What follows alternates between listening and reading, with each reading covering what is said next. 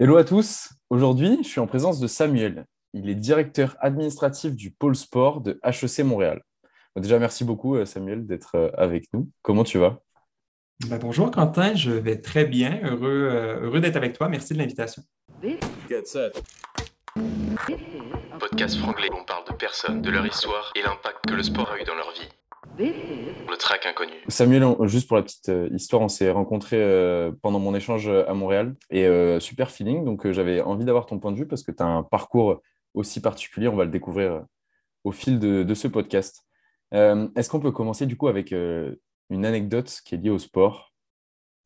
Ben oui, euh, bien sûr, Quentin. Puis en fait, ça me permet de faire du pouce avec un balado que tu as enregistré ben, il n'y a pas très longtemps, où tu as accueilli ben, une des enseignantes qui a contribué à l'école d'été. En fait, Catherine, que tu as reçue au, au précédent épisode, ben, c'est ma femme. Mm. Euh, et euh, ben, en fait, pourquoi le sport? Ben, à- en fait, c'est à travers mes implications dans l'industrie du sport que j'ai rencontré Catherine. On était les deux euh, ben, de jeunes professionnels qui s'intéressaient aux questions du sport. On a eu des implications bénévoles. C'était notamment le, le sujet de- du balado. Euh, et ben, de fil en aiguille, on a eu à se côtoyer sur des conseils d'administration, des rencontres, des, sessions de travail. Puis, ben, écoute, quelques années plus tard, euh, c'est l'amour fou. Puis, euh, je, je dirais le sport m'a amené bien plus qu'une vie professionnelle. Ben, ça a aussi amené une vie, euh, une vie amoureuse. euh, Puis, on est maintenant mariés depuis cinq ans. Et, et en, en plus de ça, donc c'est ta vie depuis que tu es enfant. Et aujourd'hui, tu as aussi une petite fille grâce à cette histoire du sport, c'est ça? Exactement. Donc, ben oui, on a une, petite fille de, de 14 mois maintenant, euh, qui est déjà un peu sportive. Là, on l'amène euh, en rando, on l'amène à vélo, tout ça. Je pense qu'on pourra en parler un petit peu plus euh, au cours de l'entretien aujourd'hui, du balado. Mm. Mais ouais, fait qu'on est une petite famille de trois maintenant. Ouais. Ju- Juste pour la petite précision, pour les Français qui écoutent, Balado, c'est un podcast, c'est ça? Exactement, exactement. Désolé de mon langage franglais parfois. Là. Bon, balado, podcast, c'est euh, le même, la même chose. Non, c'est parfait. Euh, bon, on va plonger direct dans ton parcours. Euh, est-ce que tu peux nous expliquer comment tu fais ton choix directement après ton bac, donc ton cégep? Oui, Euh, tout à fait. Ben, en fait, le sport, euh, ben, c'est omniprésent dans ma vie depuis, euh, depuis que je suis tout petit. là. avant d'en faire un choix de carrière, euh, ben, j'ai eu une pratique multisport au niveau secondaire, là, euh, donc entre 12 et 17 ans. Euh, j'avais une pratique, euh, ben, j'alliais, je, je combinais à la fois la pratique du tennis, du badminton, du rugby, du flag football, du ultimate frisbee, puis de plusieurs sports de, de plein air, rando, kayak et, autres. Euh, et donc, ben, ça a été somme toute assez naturel pour moi d'en faire, faire carrière parce que ben, j'étais à même de constater les, bienfaits du sport assez tôt dans, dans ma vie. Euh, ces bienfaits-là, ben, ils ont été en partie transmis aussi par mes parents qui, donc, très jeunes, là, m'ont, euh, m'ont amené à faire des, activités sportives, m'y ont inscrit puis m'ont supporté aussi. Euh, mon choix de cursus, donc après le niveau collégial, ça a été d'aller euh, vers le niveau universitaire, mais au baccalauréat en kinésiologie. Je tiens à le préciser, euh, la kiné au Québec, la kiné en France, c'est pas exactement la même profession. Donc, la kinésiologie ici, c'est la science du sport de l'activité physique. Donc, j'ai complété un bac, un trois ans en kinésiologie, pour par la suite euh, faire un diplôme de deuxième cycle, donc euh, les niveaux master là, pour la France, pour faire le comparable à l'Université de Montréal. Euh, et ben, c'est tout récemment, là, je suis retourné sur les bancs de l'école pour compléter un, diplôme d'études supérieures spécialisées en gestion, puis a priori en management du sport, euh, un diplôme qu'HEC Montréal offre depuis 2018. Ok, donc euh, il y a vraiment ta, ta carrière, il y a un avant avec cette partie plus euh, technique, entre guillemets, où tu travaillais euh, en tant que kiné, donc ce qui est lié au- à la préparation sportive, euh, à l'encadrement dans le, du sport, et maintenant, qui est plus une partie administrative dans l'organisation du programme HEC. Oui, tout à fait, tout à fait, Quentin. Puis effectivement, là, tu, tu le tu soulèves un point. Il y, a, il y a un avant et un après. Pour moi, ben, c'est c'est un parcours qui peut peut-être sembler euh, atypique, mais euh, somme toute de la gestion, ben, lorsque j'étais préparateur physique ou spécialiste en activité physique, physiologiste, tout ça, ben, j'avais à faire déjà une forme de gestion, mais évidemment, c'était une gestion euh, physique, sportive, technique.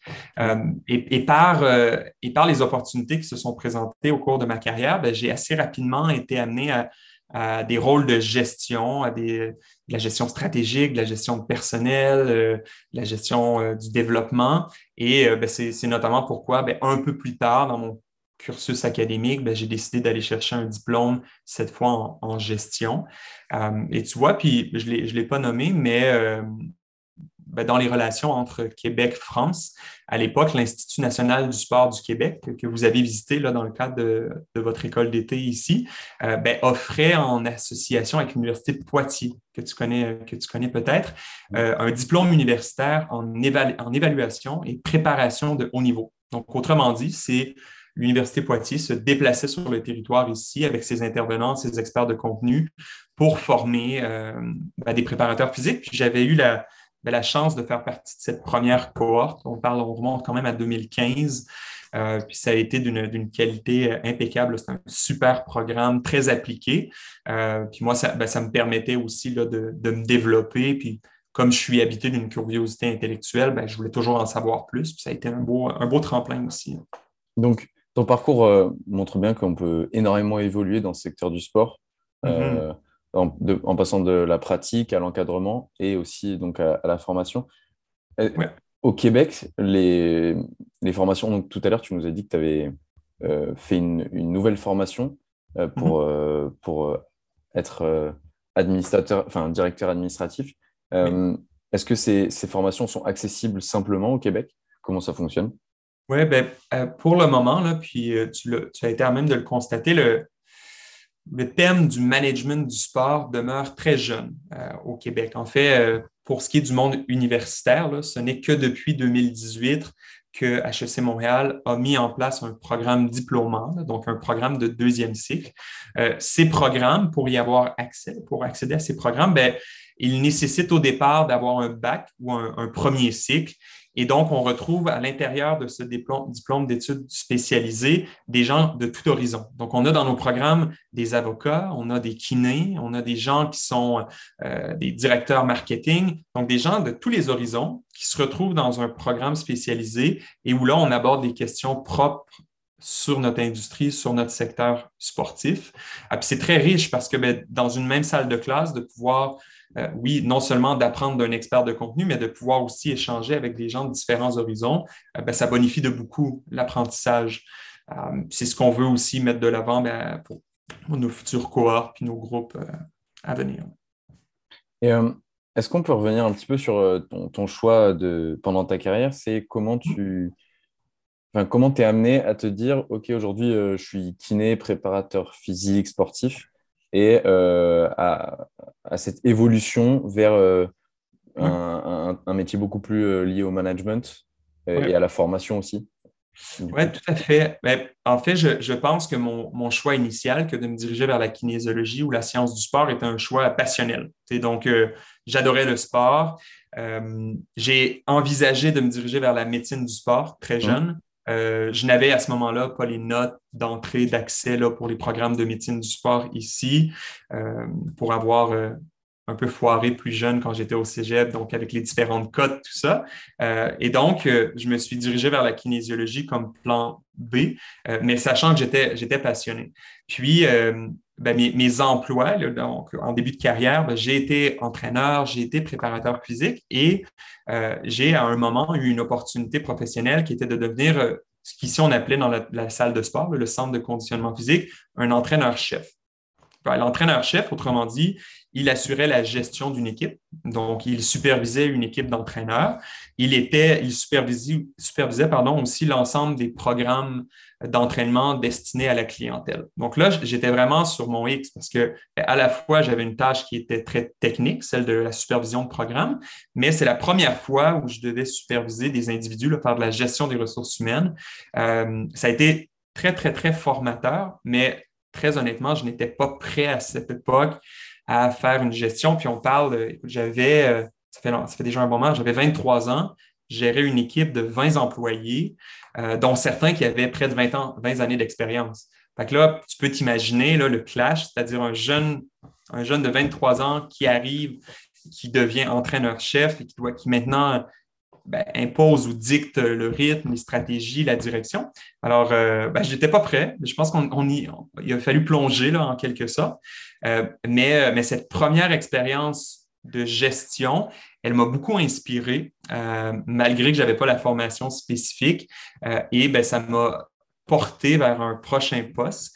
J'ai quitté le milieu du conditionnement physique, des salles de sport, pour aller, j'ai été nominé à, la direction générale d'un OBNL, d'un organisme à but non lucratif, qui œuvrait en sport et loisirs, puis qui avait pour mission de, de soutenir de jeunes athlètes par la remise de bourses. Et donc là, j'étais encore une fois dans un univers que je ne connaissais pas. À la direction générale, ben, j'avais des responsabilités au niveau euh, ben, du développement des affaires, au niveau des communications, marketing, réseaux sociaux. Euh, maintenant aussi avec la gestion de l'organisation et d'un conseil d'administration. C'est la première fois que je me retrouvais dans cette situation. Euh, tout comme mon, mon premier poste en salle de sport, ben là, j'étais j'étais nouveau à ce métier, euh, puis j'ai dû apprendre, mais j'ai surtout dû m'entourer des bonnes personnes. Euh, et donc, au fil de, la dernière décennie, j'ai su euh, compter sur des mentors, des gens qui ont pu m'accompagner, m'aider à, me développer. puis je pense que si j'ai un conseil à partager dans une perspective d'entrevue, mm-hmm. faire preuve d'humilité, c'est de reconnaître qu'on ne sait pas tout. comme gestionnaire, comme cadre, ben, il y a un moment où tu dois prendre un temps d'arrêt et te dire, ben, ça, je ne le sais pas. Puis assurément quelqu'un de meilleur que toi pour répondre à la question, pour faire face à la problématique.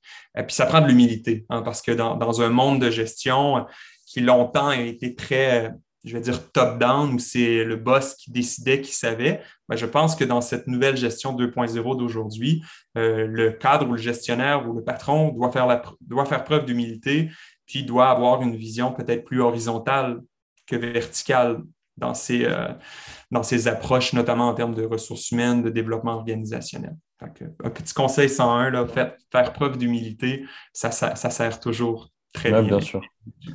Tu, tu l'as appris aussi quand euh, du coup tu devais gérer une équipe de, de 20 coachs et qui avaient plus d'expérience? Oui, tout à fait, tout à fait. Puis, tu sais, le, le... en tout cas, puis, on peut s'y former, mais la gestion des ressources humaines demeure quand même ben, un défi de tous les jours, c'est-à-dire qu'on gère des humains, on ne gère pas des robots, on gère des émotions, on gère des réactions, on gère des situations, des contextes. Donc, euh, donc puis tu vois, ben, à travers mes, mes, plus récentes études en gestion, ben, ça m'a donné des outils qui, très honnêtement, Quentin, si je les avais eus à 23 ans, au moment de débuter dans le métier, j'aurais grandement apprécié. Mais, mais somme toute, c'est aussi l'école de la vie, puis, puis mmh. on apprend une expérience à l'autre. Donc justement, après cette euh, expérience euh, en tant que chef d'équipe, on va dire, euh, grand responsable, tu, es dans, cette organisation à but non lucratif. Et donc là, c'est grâce à cette expérience aussi également que tu te dis, bon, je vais me former et que je vais m'orienter vers d'autres postes. Oui, tout à fait, tout à fait. parce qu'il faut savoir, le, on, va, on, va, plonger dans ce qui est HEC Montréal, le pôle sport de HEC, ça. Mais, euh, mais en fait, moi, j'avais pris la décision de me former, de me développer à HEC Montréal avant d'être employé, avant de faire partie de l'équipe euh, de l'équipe interne. Donc, je m'y étais inscrit, j'avais déposé mon dossier de candidature, j'avais été accepté. Euh, puis, bon, j'ai débuté ce programme en, 2000, en 2019, un programme qui a de 24 mois, donc deux ans, deux ans complètes. Et, et, pendant cette période-là, ben, euh, j'ai pu intégrer l'équipe du pôle, donc l'équipe d'une unité de recherche et de transfert en management du sport euh, à HEC Montréal. Et donc, j'avais euh, en quelque sorte parfois mes professeurs, enseignants, experts de contenu, mais étaient aussi collègues de, dans mes fonctions. On a toujours quand même su faire preuve de professionnalisme. Puis, comme je le disais tout à l'heure, ben, j'ai beau occuper aujourd'hui une fonction de cadre à l'école ici, euh, ben, j'ai encore aujourd'hui l'humilité de dire que je ne sais pas tout. Puis quand on a, je vais dire, la grande chance de côtoyer une équipe professorale et qui sont des sommités internationales sur des sujets précis, c'est une grande chance, c'est une opportunité parce que dans ma chaise au bureau, ben, j'ai l'impression d'être encore aujourd'hui en train d'apprendre au quotidien. Ça, c'est une belle, une, très belle chance, une très belle opportunité qui m'est donnée. tu donnes un deuxième conseil, c'est aussi essayer de toujours apprendre. Oui, oui. Tout à fait. et tu vois, euh, en réfléchissant avant, avant notre, notre entretien euh, d'aujourd'hui, je me disais pour moi, ben, dans, dans, ce type de conseil, euh, il y a une question de savoir-être. Puis pour moi, le, dans les grandes sphères du savoir, du savoir-faire et du savoir-être, même dans un rôle aujourd'hui de, direction où, j'ai à recruter du personnel, quelqu'un qui ne sait pas, quelqu'un qui ne possède pas le savoir nécessaire pour la réalisation de la tâche, ben, je vais l'accompagner, le coacher, le diriger, le former. ça, se fait plutôt bien. Euh, quelqu'un qui, n'a pas le savoir-faire, qui a un manque d'expérience, ben, souvent on peut le jumeler à une ressource plus senior pour, qu'il y ait une formation continue. Pour moi, le, savoir-être, c'est la clé. le, le savoir-être, ben, il y a des questions de valeur, il y a une question d'attitude, de comportement. Et, pour moi, aujourd'hui, je, recherche des employés euh, qui sont curieux et qui sont toujours à la recherche d'apprentissage, donc de se développer, d'apprendre. Parce que bien qu'on peut, peut se développer à titre de spécialiste, dans la plupart des fonctions à occuper au sein de notre industrie du secteur sport, au-delà même de, HEC Montréal, mais je parle des, fédérations et tout ça, euh, avoir une perspective qui est plus globale que, que spécifique, pour moi, c'est un atout. Euh, d'avoir une compréhension qui va bien au-delà d'une tâche, euh, ben, c'est un facteur clé en termes de performance pour l'employé. Hum. Et, justement, comment tu mets, comment tu mets ça à, ton, à profit? Dans, au, sein de HEC Montréal. Euh, euh, Oui, je, ben, veux dire, dans, dans, dans l'organisation, dans la gestion du coup des équipes, euh, c'est quelque chose que c'est une tâche à laquelle tu t'y attelles de vraiment lier l'expérience avec le savoir-être euh, oui, tout à fait. Il faut, euh, faut, reconnaître pour le moment notre unité, donc le pôle sport. je, me permettrai de le présenter dans quelques instants. On demeure une équipe de, permanence, d'opération euh, à petite échelle. On est quatre employés. mais ce qu'il faut savoir, c'est quatre employés, mais c'est huit professeurs directeurs, 21 membres associés, 16 partenaires. il, y a, beaucoup de parties prenantes en termes de rayons, mais notre équipe de travail qui porte les projets, qui s'occupe euh, des mandats d'accompagnement, du développement de la recherche, euh, de la gestion de l'organisation, gestion budgétaire, tout ça, ça, c'est une équipe à, format réduit. Euh, mais tant au niveau du développement des personnes que du recrutement, ben, on a su à la fois allier des ressources qui avaient des, euh, spécialités, évidemment. Donc, euh, euh, de, par la nature de HEC Montréal, on a des valeurs de rigueur et d'excellence très, très, très, très élevées. Et donc, ben, je m'assure que dans l'allocation des projets, donc par exemple des projets de nature plus stratégique, ben, j'ai une ressource qui peut parfaitement y répondre et aider l'industrie dans ses défis et enjeux. Plus récemment, on a développé aussi des cadres en leadership féminin, euh, donc comment accompagner les organisations à, atteindre des cibles paritaires, par exemple. Ben là, on, a une, une, stagiaire qui était étudiante, qui est maintenant employée avec nous, là, qui, a, fait sa thèse, son projet supervisé sur ça. Donc, elle, possède énormément de savoir sur la question. Euh, donc, elle a les savoirs, on l'accompagne dans le développement du savoir-faire. Encore une fois, je reviens au savoir-être super attitude, elle veut apprendre, elle veut continuer à se développer. Donc, moi, ça me permet aussi de, ben, au moment où il y a une ressource, par exemple, qui va s'absenter ou qui n'est pas présente ou un départ, ben, je sais que dans l'équipe, j'ai une capacité à redistribuer les projets euh, dans, une, dans un moment d'attente, par exemple, vers un prochain recrutement. Oui, OK. Est-ce que du coup, on peut revenir un petit peu à ce qu'est ce qu'est HEC Montréal? Tu l'as évoqué un peu brièvement. Mais mhm. euh, expliquer comment, comment le projet et ce, programme est né, et du coup le, le, but de ce programme aussi. Tout à fait. Il ben, faut savoir, HEC Montréal, c'est un, business school, c'est une mhm. école de gestion au Canada. C'est la première école de gestion au Canada en termes de, de, notoriété. Elle est basée à Montréal, elle est plus que centenaire. Je ne connais pas parfaitement l'histoire. Euh, et, et euh, ben, c'est une école de gestion, plus de 250 professeurs y sont, y sont attachés. L'histoire du management du sport, c'est une histoire récente. Donc, euh, c'est l'initiative d'un professeur qui est Éric Brunel, un professeur titulaire à HEC Montréal, qui, lui, euh, a, en 2016, je crois, pris année sabbatique euh, pour poser une réflexion sur un, prochain projet qu'il voulait mettre en place à l'école. Ce projet, ben, en fait, cette année, lui a permis de visiter différents campus, notamment aux États-Unis, et de constater que chacun de ces campus était doté de programmes académiques en sports management, en gestion du sport. Euh, et ben, Eric, comme grand passionné de sport, revient ici au Québec, puis constate que, wow, après une, étude de marché sommaire, on constatait qu'au Canada, euh, le Canada est un grand pays, comme tu sais, mm. au Canada anglais, donc les provinces, euh, l'Ontario, Manitoba, Colombie-Britannique, tout ça, plus de 15 universités avait des programmes universitaires en sports management, en gestion du sport. Euh, au Québec, zéro programme.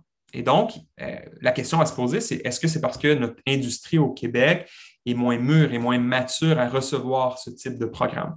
il faut savoir que le, Québec, puis notamment Montréal, est une ville olympique. On a reçu les Jeux olympiques en 1976 et euh, possède plusieurs équipes professionnelles, notamment les Canadiens de Montréal, qui est une des franchises avec la plus forte notoriété dans le monde du sport professionnel, mais aussi les Alouettes de Montréal, l'Impact de Montréal, aujourd'hui CF Montréal, maintenant une équipe de basket, l'Alliance de Montréal de la Ligue canadienne. Et donc, c'est un marché en, émergence, en développement. Euh, et ben, c'est à ce moment où euh, Éric Brunel a constitué un comité aviseur, un comité des partenaires qui était composé de l'ensemble des cadres et directions de ces organisations, mais avec une vision très inclusive. Le sport professionnel, les équipes que j'ai nommées tout à l'heure, mhm. mais aussi ce que nous on appelle le sport étudiant, le sport fédéré associatif, le sport olympique, les grands événements. On a aussi un, Masters 1000 de tennis, euh, qui est maintenant l'Omnium Banque Nationale avec Tennis Canada. Et donc, plus d'une quinzaine de personnes à la table. Et euh, ben, Eric euh, a présenté un projet où il, il, souhaitait doter HEC Montréal de programmes universitaires en management du sport. Ça a été accueilli très favorablement, tu peux l'imaginer, parce que ben, ces organisations sportives, comme toute autre organisation de tout autre secteur, ben, cherche à se doter de main-d'œuvre qualifiée euh, avec des compétences clés, tout ça. Et, il, pouvait, mais maintenant, on avait cette visée de développer des programmes plus nichés avec des expertises sport. Et donc, euh, on était 2016-2017, on saute en 2018, un premier programme académique voit le jour au Québec en management du sport. Euh, et puis, ça s'adressait au départ à des gestionnaires qui occupaient déjà des fonctions, euh, dans l'industrie, mais qui cherchait à se développer. Hein, je, fais un lien à ma nomination, par exemple, un peu plus tôt. Euh, ben moi, j'étais le, sans dire le candidat parfait, mais j'étais ce persona qui pouvait profiter de ces programmes. Donc, les programmes étaient adaptés aux professionnels, c'était des cours soirs et week-ends, des formats académiques euh, qui n'obligeaient pas d'un lundi au vendredi où finalement mmh. le choix aurait dû être fait. puis ça, ben, ça s'est très bien passé. Les programmes sont encore existants depuis 2018. Puis dans notre système universitaire, ben, ce n'est pas exactement la même chose, mais on est passé d'un, micro-programme à un DESS. Et là, prochainement, l'université offrira maintenant une maîtrise professionnelle en gestion, management du sport, qui est un grade qui est 45 crédits à obtenir. Et donc, euh, les programmes chaque année se, se, remplissent très rapidement. il y a aussi d'ailleurs un processus de candidature parce que la demande est plus grande que ce que l'offre peut, ce qu'on peut répondre à l'offre. Mais cela dit, euh, Quentin, puis je, te laisse parole dans quelques instants, mais euh, je veux faire du, pouce hein, sur le pôle sport. Parce que le pôle sport, ce n'est pas les programmes. En fait, les programmes académiques, l'université, euh, ben, bien évidemment, des gestionnaires et des étudiants peuvent retourner sur les bancs d'école pour se former, mais ce n'est pas l'ensemble de ces gestionnaires qui ont ben, le temps, la capacité, le désir de retourner sur des bancs d'école avec ce que ça implique, c'est-à-dire des travaux d'équipe, des examens, euh, des lectures. Et donc, l'industrie, en notre table qui avait été dûment constituée, a demandé s'il était possible de créer un point de jonction. par point de jonction, on veut dire les, des, connaissances et savoirs universitaires qui pourraient être partagés au profit des organisations. Et c'est là que la, question du pôle sport est née. C'est-à-dire que le pôle, qui est affilié à HEC Montréal, le pôle sport, c'est une unité de recherche et de transfert qui a pour vocation la réalisation de recherche et d'innovation. Donc, on fait des projets de recherche, on fait de la publication scientifique. Il a un volet de formation, mais qui s'inscrit dans de la formation continue, donc des programmes courts, des webinaires exécutifs. Euh, et dans lesquels les gestionnaires peuvent s'y inscrire sans nécessairement passer dans un cadre diplômant. C'est qualifiant, c'est de la formation continue. Et on a une vocation de transfert, donc événementiel, de partage, de vulgarisation auprès des organisations. C'est comme ça qu'on distingue bien le, académique, le diplôme, mmh. du pôle sport, qui est lui ce que nous on appelle qualifiant. Donc, c'est pour te développer alors que tu es déjà, tu occupes par exemple déjà un poste Ok. Si je puis me permettre aussi de rajouter par rapport à ce pôle sport, il est très. Euh, euh, enfin, le, pôle sport travaille en main dans la main avec le secteur professionnel. Euh, c'est-à-dire que, comme tu disais, il y avait une table ronde qui était créée avec les grands directeurs des, des, des, sports majeurs mm-hmm. au Canada. Et c'est aujourd'hui aussi grâce à. Enfin, il y a un échange entre vous et eux. Exactement. Exactement. Ben, tu as tout à fait compris, Quentin. En fait, nous, notre, notre, notre souhait, notre volonté, c'est d'aider l'industrie. C'est assez simple. Si j'avais à, nommer la mission du Pôle Sport, c'est aider l'industrie. Si je le précise, ben, notamment dans le mouvement de professionnalisation de la gestion que les, que les entreprises euh, connaissent. Donc, comment est-ce qu'on peut améliorer nos pratiques de, gestion de marque, de marketing, de vente, de communication, de développement organisationnel, tout ça? Et donc, ça fait en sorte que dans ce grand écosystème, dans cette grande industrie qui est le sport au Québec et au Canada, ben nous, on est, au point milieu. Puis on s'assure ben, d'être connecté. On a développé au cours des trois dernières années un, réseau fort euh, ben, qui nous permet de répondre à des besoins réels. Puis le, Parfois, hein, quand on a fait des présentations à ce comité, on peut penser que les universitaires ben, sont dans leur tour d'ivoire, loin, puis ils font leur truc. Mais nous, au contraire, nous, on veut être au service de l'industrie. Nous, on veut les accompagner, les aider, et donc, on leur parle sur une base régulière. Parce que moi, j'ai besoin, ben, notamment, par exemple, dans le développement d'une nouvelle programmation de formation, c'est un cas très réel qui, a eu lieu ce matin, ben, j'ai besoin d'entendre ma communauté. Moi, je ne peux pas être décisionnel je veux entendre quels sont vos besoins pour la prochaine année. Et donc, il y a beaucoup de consultations du genre. On les, les consulte, on leur parle, on les rencontre euh, afin d'être le plus euh, pertinent, cohérent avec la mission euh, avouée. Puis, Éric Brunel pourrait le confirmer, mais notre unité puis son positionnement, c'est assez unique dans le monde. Et donc, il n'y a pas beaucoup d'universités qui ont créé des unités similaires. Là. Il, il, existe des chaires de recherche, je ne veux pas non plus créer un, polémique.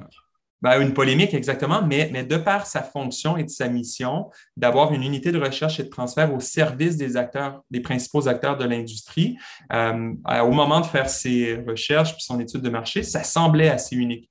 Donc, moi, je, ben, je suis très heureux maintenant, depuis trois ans, ben, d'occuper une fonction de direction au sein de l'unité euh, et ça me permet ben, de continuer à développer un réseau puis à continuer d'apprendre. Parce que, évidemment, si je, le, si je le demande auprès de mes équipes, tu peux imaginer que je me fais la même, euh, le même devoir de me développer aussi. Je, le comprends très bien, en tout cas en, t'écoutant, ça se sent beaucoup l'humilité que tu as. Euh, et j'avais une question, c'était par, par exemple un étudiant français ou étranger, euh, mm-hmm. ou même québécois, comment il fait pour avoir accès à cette formation du pôle sport? On se rend directement sur le site internet du pôle sport et on peut candidater? Exactement. Ben, en fait, le, pour ce qui est des, encore une fois, je vais distinguer programme et pôle. Pour ce qui est des programmes académiques, donc l'université, on, ben, on, accueille annuellement plusieurs dizaines d'étudiants français qui viennent faire des diplômes, euh, donc dans nos, dans nos cursus académiques. Pour ce qui est du pôle sport, ben, c'est très simple parce que c'est une offre de service qui est ouverte. Euh, on a compté sur des participants français qui, par exemple, dans des webinaires où on abordait les questions de, marketing, notamment avec, avec Franck Ponce, que tu as rencontré à l'Université Laval, euh, qui a une forte notoriété sur le territoire européen, eh bien, on peut s'y inscrire, on peut y participer. Euh, certaines activités euh, ou programmes sont réservés à des groupes cibles, à des segments de clientèle en fonction des besoins, mais on a plusieurs activités de transfert qui sont en ligne, qui sont tout à fait gratuites aussi, qu'on appelle nos rencontres Parlons Sport, où on reçoit des intervenants ben, d'un peu partout, oui, d'HEC Montréal, mais on essaie aussi de favoriser la collaboration interuniversitaire. On les reçoit à travers ce, programme, ces rencontres Parlons Sport. On peut s'y inscrire gratuitement, y assister. Euh, puis maintenant, je, je, dois avouer qu'avec les deux années, ben, la pandémie n'étant pas terminée, mais avec les, années pandémiques, ben, on a dû revoir notre modèle d'affaires aussi. Là. Au départ, euh, on avait des visées événementielles très campus. Mm-hmm comme tu peux l'imaginer, euh, cette visée, elle n'a pas été répondue 2020-2021. Euh, un peu en 2022, on reprend les activités. Et donc, ça nous a obligés à développer une offre qui était euh, distancielle, en ligne.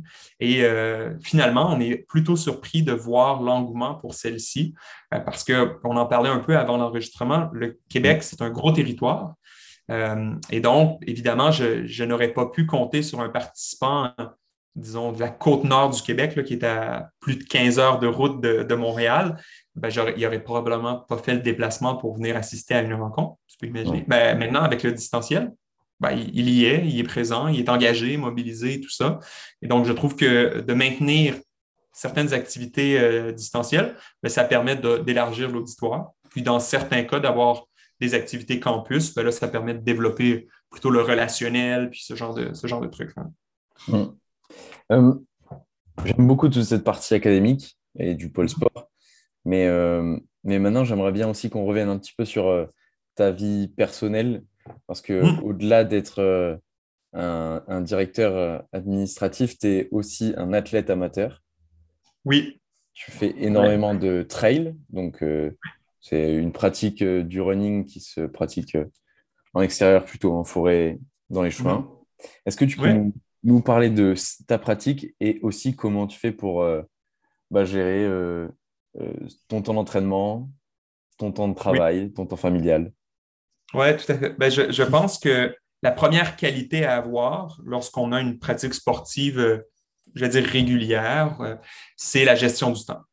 Parce que, ben, effectivement, que de concilier une vie professionnelle assez chargée, une vie personnelle et familiale, tu peux l'imaginer, assez chargée, une vie sportive, encore une fois, assez occupée, ben, c'est difficile et donc ça, revient à faire des choix. Euh, moi, personnellement, puis je, remercie Catherine, ma femme d'ailleurs, de me permettre cette pratique-là parce qu'on a une, y a une conciliation à faire aussi.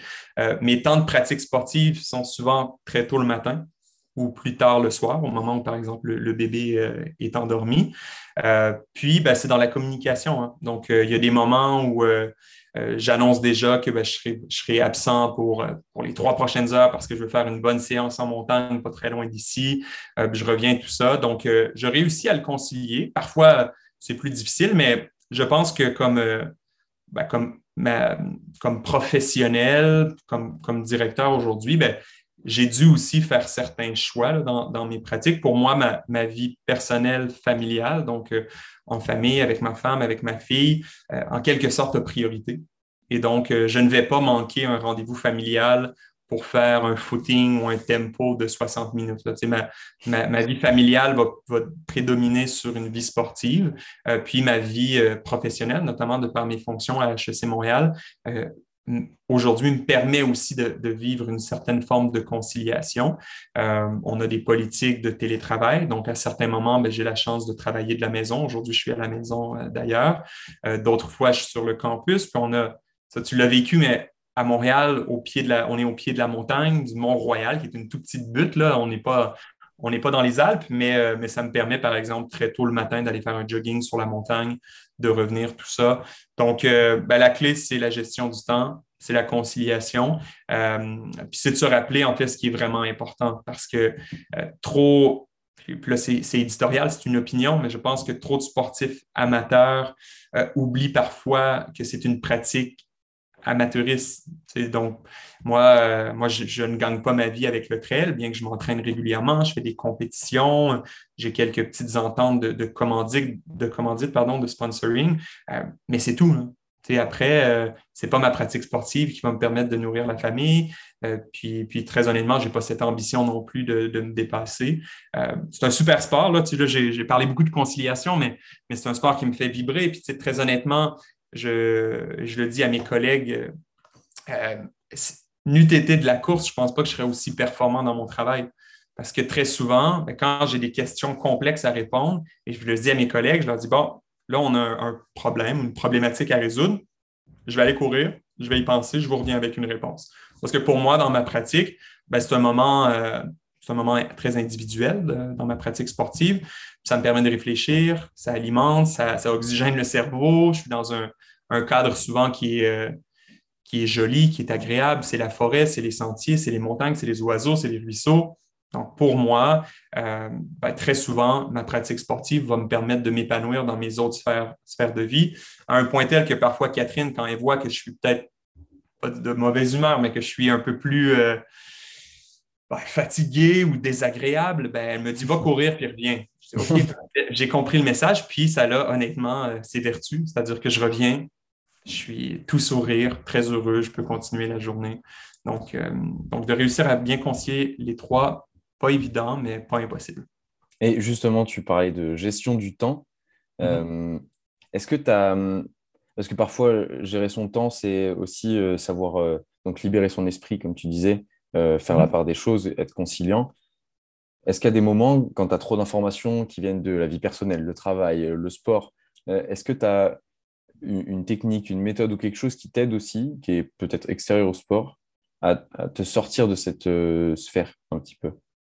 Oui, ben, tout à fait. Je, en fait, pour moi, c'est primordial euh, de lire tous les jours. Donc, euh, on, pourra en parler tout à l'heure. Je pense que tu es aussi euh, fan de, lecture, mais pour moi, mon temps de lecture à chaque jour, c'est un moment où je suis dans un environnement qui est calme, où il y a peu de bruit, hein, parce que dans au travail, il y a du bruit. quand je cours, quand je fais une course, pas toujours, mais parfois, ben, je, suis en ville, je suis en milieu urbain. Euh, je peux te confirmer qu'un bébé d'un an, il y a du bruit. Et donc, euh, ben, je, prends toujours, là, ben, toujours, j'essaie de prendre toujours 30 minutes par jour euh, pour allouer à la lecture, parce que ça répond à plusieurs de mes besoins, mon besoin de développement, mon besoin de curiosité, mais aussi d'avoir un temps d'arrêt, une zone, un moment calme. Puis, alors que, je, alors que je fais de la lecture, là, il n'y a pas de musique ambiante, il n'y a pas de son ambiant. Je, je, vais vraiment me, retrouver dans un environnement euh, silencieux. Ça me, ça me ressource. Et justement, tu fais une, très belle transition vers euh, ma dernière question qui est euh, est-ce que tu pourrais nous, partager un livre qui t'a marqué? Je sais que tu en as plein. Je... actuellement, on est, on, est en visio et, je vois derrière, ton, derrière toi une étagère remplie de, livres. Mm-hmm. Donc justement, eh, continue à nous parler de ta passion pour les livres et, partage-nous euh, un de ces bouquins. Oui, tout à fait. Ben, écoute, je, suis passionné de livres. Je suis surtout passionné de livres sportifs. Euh, mais la plupart de mes lectures euh, portent sur des éléments biographiques, donc des histoires, des histoires de vie, des histoires d'athlètes. beaucoup aussi dans le monde du trail running, dans la course à pied, tout ça. Puis le, livre qui m'a ben, inspiré dans la dernière année, c'est un livre par un, journaliste du Guardian en Angleterre, qui, l'auteur est Adheran Finn, qui a écrit un bouquin qui s'appelle Running with the Kenyans. Je crois qu'il a été traduit, donc Courir avec les Kenyans. Euh, ben, en fait, c'est un, livre, euh, lui raconte euh, son histoire parce que lui, il est, il est parti six mois en immersion complète au Kenya où ben, lui avait une pratique du sport amateur aussi. Puis, il tentait de, ben, de, mieux comprendre les déterminants de la performance. Il faut savoir que les Kenyans dominent la course de fond depuis ben, des décennies aujourd'hui. Euh, l'auteur est, passionné par le potentiel humain, autant le côté physique, mental, sociologique. Donc, pourquoi est-ce que les Kenyans sont dominants? Puis, c'est une question auquel euh, les spécialistes du sport, les préparateurs de tout genre, se sont longtemps euh, questionnés. Donc, pourquoi les Kenyans sont aussi performants? Puis, à travers le livre, ben, on identifie certains indicateurs de performance, on essaie d'expliquer pourquoi, euh, mais pour finalement, sans vouloir vendre tout le punch, ben, expliquer qu'il n'y a pas un facteur qui est prédisposant à la performance pour les Kenyans, euh, qui a un élément euh, de culture qui est très, très, très, très fort et des enjeux sociétaux aussi qui, ben, qui permettent de constater que pour un coureur kenyan, ben, la victoire, c'est non seulement la médaille, mais c'est souvent une aide apportée à tout son village. Alors que pour nous, occidentaux, ben, une victoire, c'est oui, c'est collectif avec l'équipe, mais, mais ultimement, euh, ce n'est pas déterminant sur je nourris non seulement ma famille, mais un village. Et donc, euh, hyper bon livre, le Running with the Canyons, ça se lit franchement très bien. Je crois qu'il est traduit, si on a un, auditoire qui est plus français qu'anglais, euh, mais je le recommande à, tous. Puis, l'auteur a publié plusieurs bouquins aussi. Puis il s'intéresse toujours aux cultures propres à certains pays. Donc, il a fait un livre sur euh, la course au Japon, donc de comprendre le phénomène culturel de la course au Japon. Il l'a fait avec les Kenyans.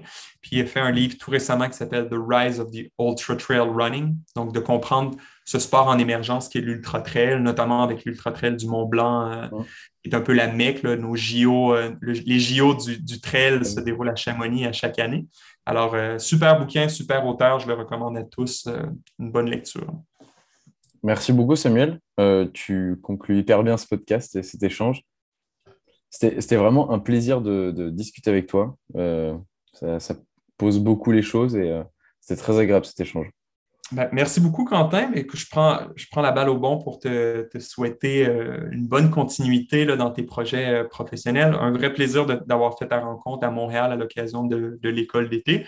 Euh, puis je suis certain que tes ambitions professionnelles seront bien répondues dans les années à venir. Alors, merci beaucoup. Merci de m'avoir invité. Merci beaucoup, Samuel. À bientôt. Merci, Quentin. Bye bye. N'hésitez pas à vous abonner au podcast, à le partager autour de vous et à le noter sur toutes les plateformes d'écoute. Ciao